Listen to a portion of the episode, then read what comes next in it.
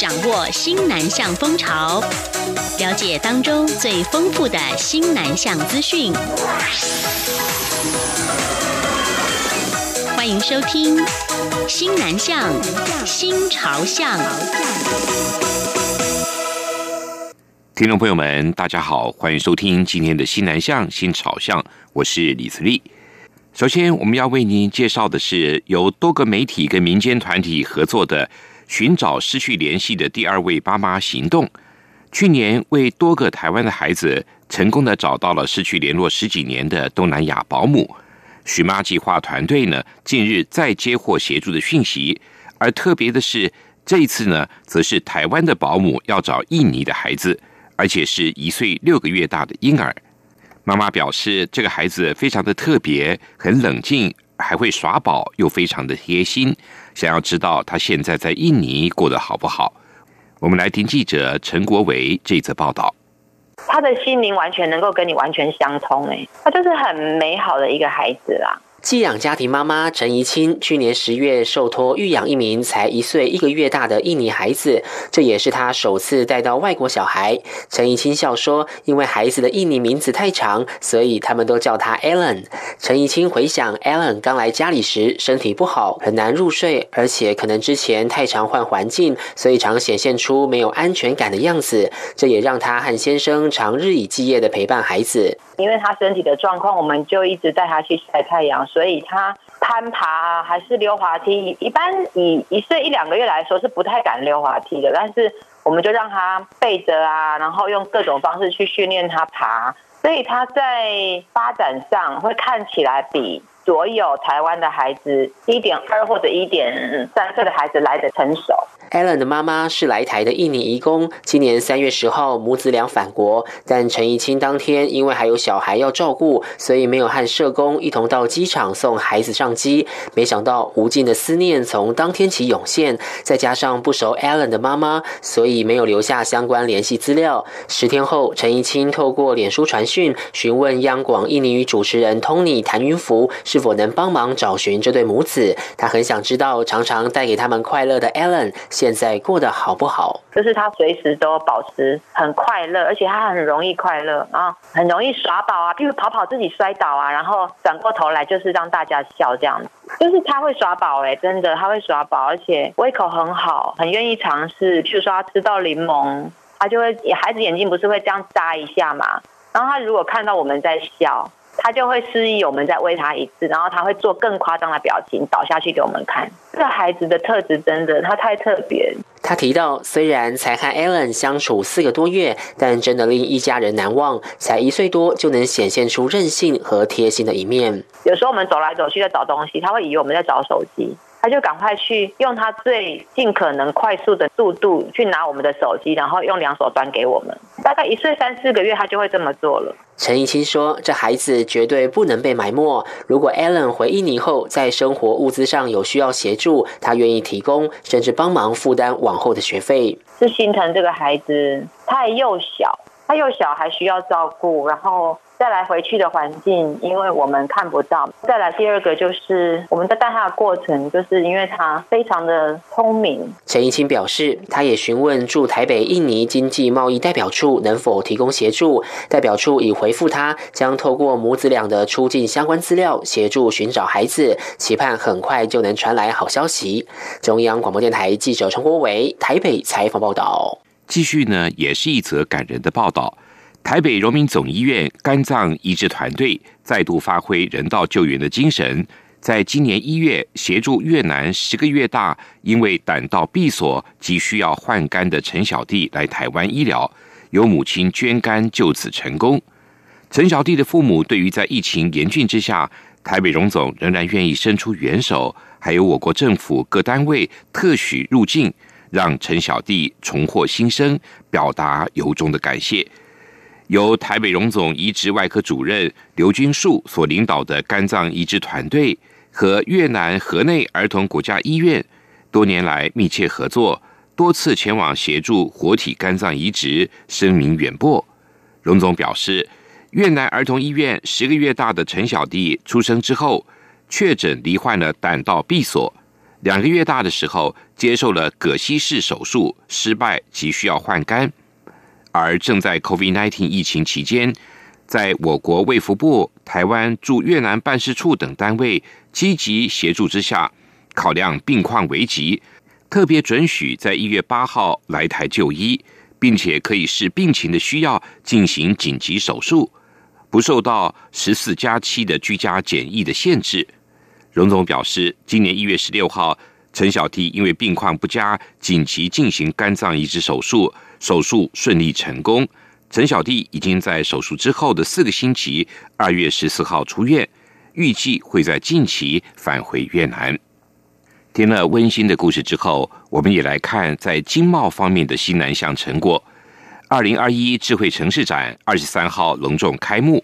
经济部工业局智慧城乡馆。规划了六大主题，二十多项创新的应用服务，以智慧科技服务输出国际为主题参展。现场呢，展示了人工智慧，还有物联网应用、大数据以及五 G 的最新应用，以推动了十七家业者合组 MIT，也就是 Made in Taiwan 科技服务国家队，迈向国际市场。近期在印尼、新加坡、马来西亚等西南向国家验证的智慧农业领域，经纬航太公司也运用无人机结合了农业和经济作物新科技样态，以人工智慧精准农业无人机系统搭载高精度的测量仪器，配合大数据，完成了植物保种、还有生长状态、病虫害的防治等精密的分析，再搭配农药喷洒器系统施作。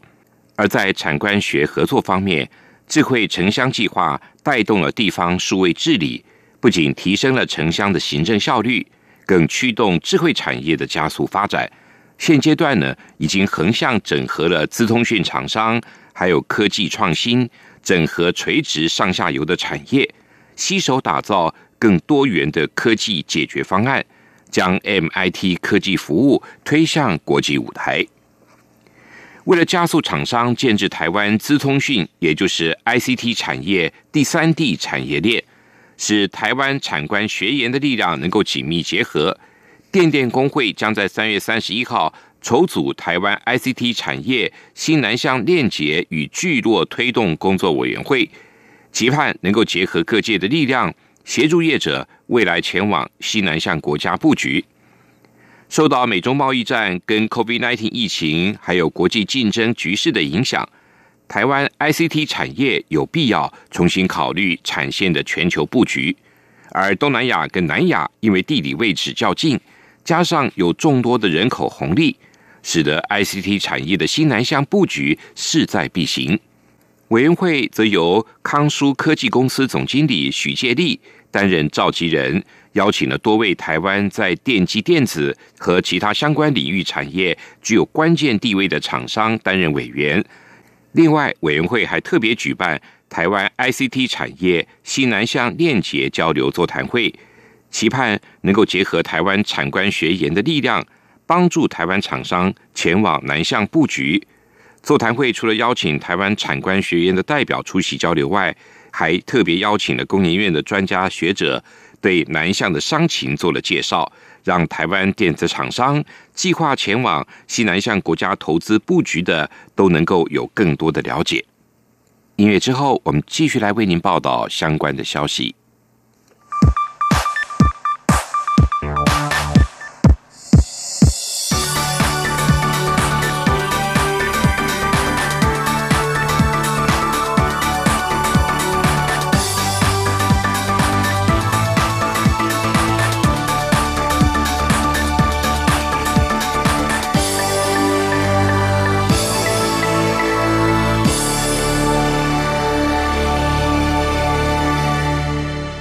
欢迎您继续收听今天的新南向新朝向。新北市政府推动新住民华语学习支持计划，二十三号获得国际扶轮全球奖助金新台币两百万元。新北市长侯友宜则到板桥文德国小颁赠感谢状。市府表示，奖助金将用于编撰华语学习教材、开办师资培训，还有华语课程。并且规划制作随选随听的教材。我们来听记者的报道。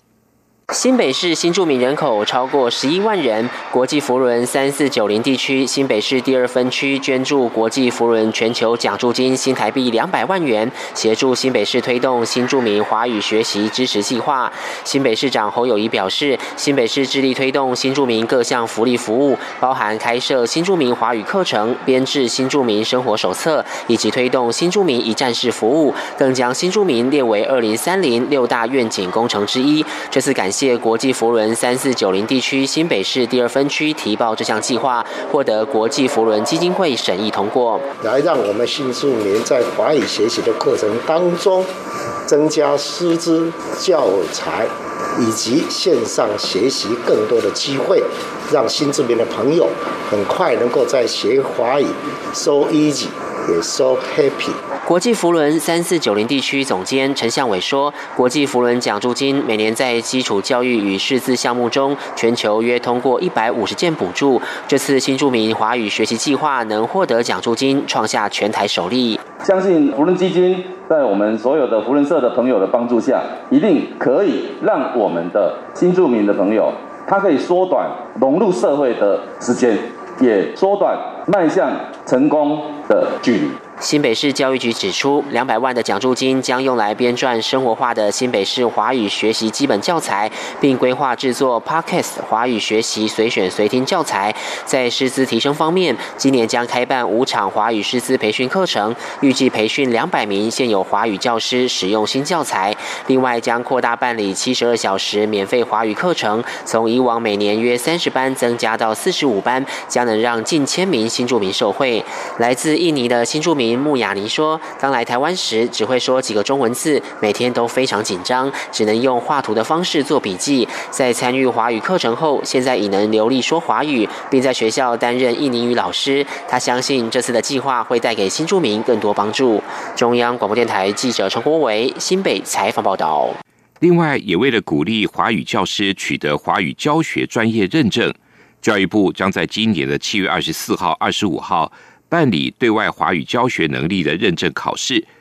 不同的是，今年的考试因应需求，在外语能力合格认定的基准方面，增列了新南向国家，包括了泰国、印尼还有越南语言能力的考试选项跟标准。对外华语教学能力认证考试从二零零六年举办以来，今年迈入第十六届，考生累计有两万八百三十五人。共有五千零九十五人取得了华语教学的能力证书。教育部表示，取得这一次考试证书有助于争取前往国外任教或者实习的机会。经过统计呢，教育部近年来每年会平均选送两百多名华语教师，还有一百多名华语教学助理前往美洲、欧洲、还有东南亚以及东北亚等二十二个国家任教或实习。华语教学人员除了在当地进行华语教学之外，对于促进国际合作跟推广台湾文化都有莫大的贡献。除了华语文的交流成为新南向国家的交流尖兵，另外台湾的水果凤梨也成为另外一项利器。由于台湾凤梨销往中国受到阻碍，引发海外台人热购潮，许多旅居新加坡的台湾人，当地的台资企业都热烈响应。新加坡多家连锁超市也陆续进口台湾凤梨。今年台湾凤梨外销到新加坡，可望翻倍成长。每年三月到七月是台湾凤梨盛产的季节。中国日前片面宣布暂停进口台湾凤梨，台湾政府为此积极强化内外销的管道，引发一波凤梨的热购潮。新加坡最大连锁超市植总平价超市日前在全岛一百四十八家的超市上架了来自台湾的凤梨。植总超市的发言人回应记者询问时表示，台湾的生鲜农产品受到新加坡民众的欢迎，例如凤梨就是以甘甜多汁闻名。新加坡民众受访时也表示，以前吃过台湾凤梨，觉得很好吃，所以决定再买来吃吃看。以上就是今天的西南向新朝向，谢谢您的收听，我们下次再会。